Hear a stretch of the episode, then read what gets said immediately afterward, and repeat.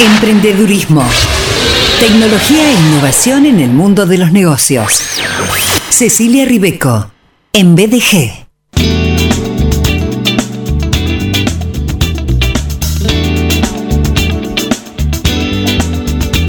Ella es consultora en innovación, referente internacional de emprendedurismo, vicepresidente de ASEA, Asociación de Emprendedores de Argentina.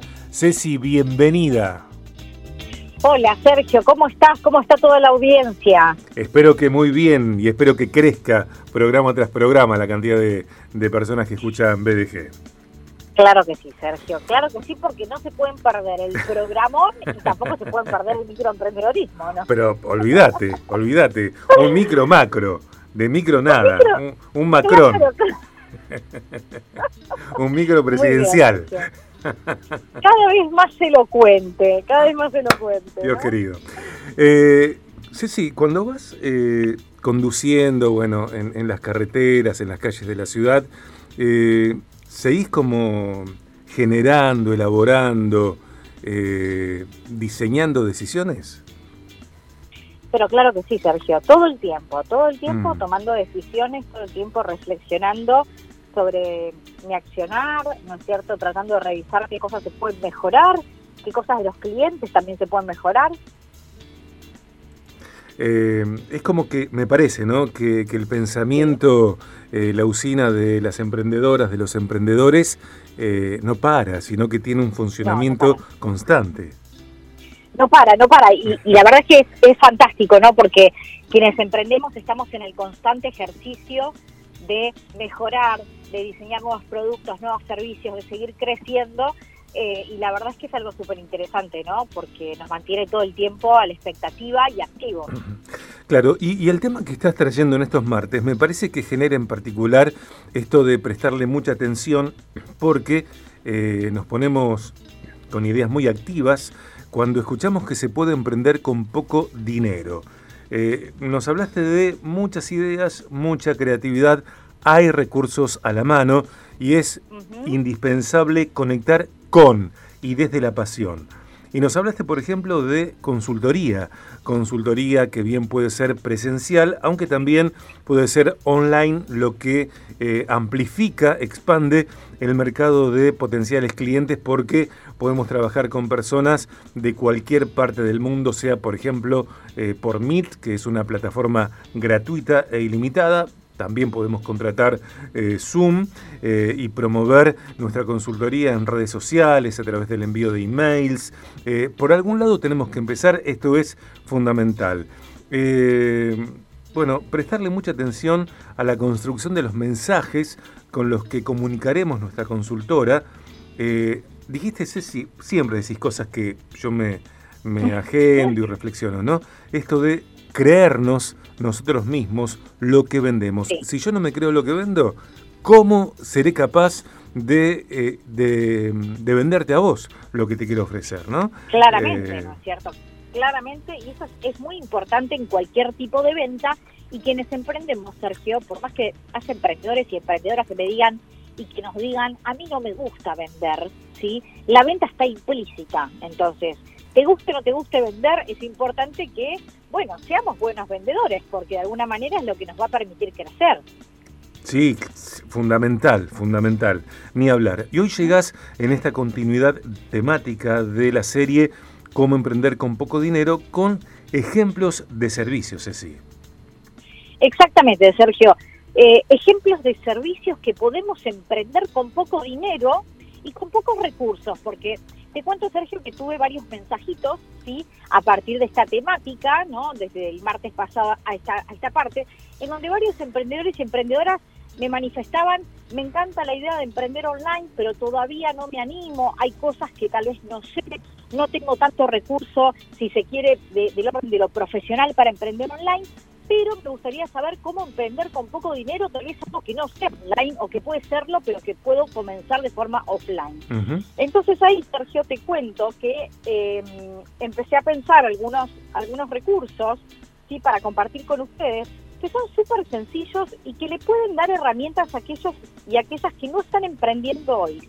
Como por ejemplo, todo lo que tiene que ver, Sergio, con tengo una habitación ociosa en mi casa, ¿no es cierto? En mi departamento, por ejemplo, que es algo muy conocido, que está muy de moda. Sí. Bueno, tal vez hoy lo puedo alquilar para turismo, ¿sí?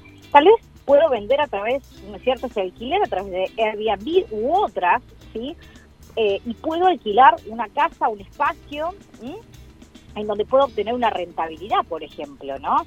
Digo, ahí no hace falta ser un consultor, no hace falta tener mucho recurso, sino que nos exige un poco de creatividad de poner en condiciones tal vez eh, el espacio, de ponerlo lindo, ¿no es cierto?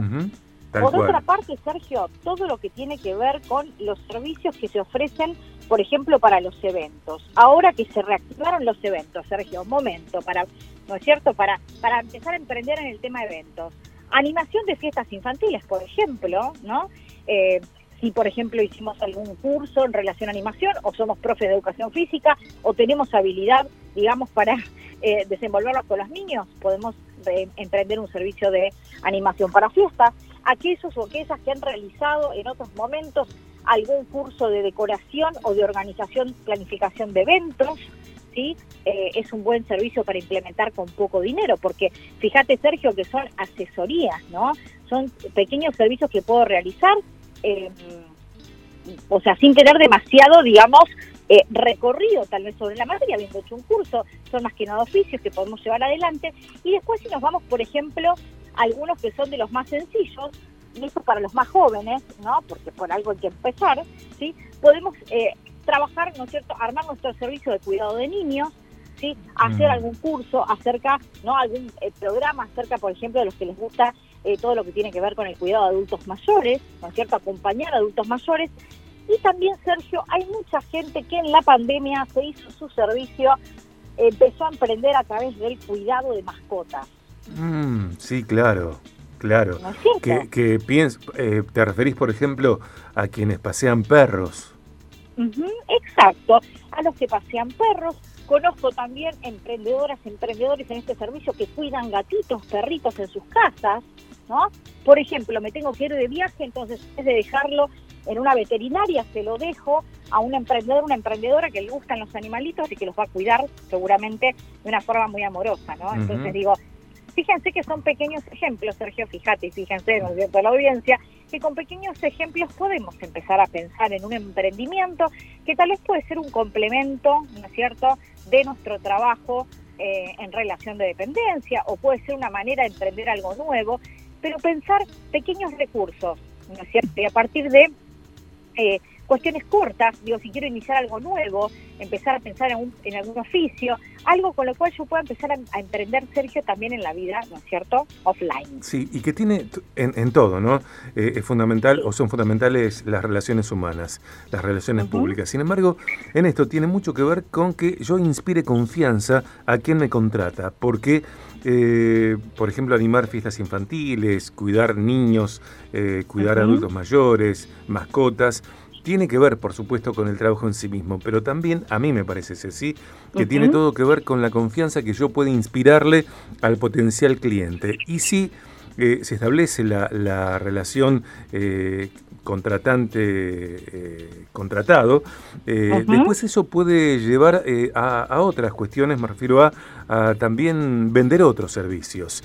pienso en el caso de, no sé, plomeros, gasistas que hacen muy bien su trabajo. Y personas les preguntan, eh, ¿vos también arreglás eh, o, desarrollás o resolvés cuestiones de electricidad y haces esto y haces lo otro?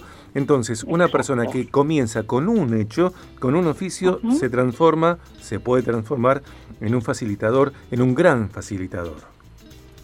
Claro que sí, Sergio, me encanta esto que traes. Creo que esto nos sirve también para empezar a abrirnos ciertas posibilidades para quienes no están tan enganchados con lo online porque no quiere decir que no haya, ¿no es cierto?, posibilidades sencillas en online y con esa quería cerrar, Sergio, porque una posibilidad que se está usando ahora, ¿sí?, eh, digo, en el último tiempo y que es bastante sencilla es la de asistente virtual, ¿no es cierto? Mm.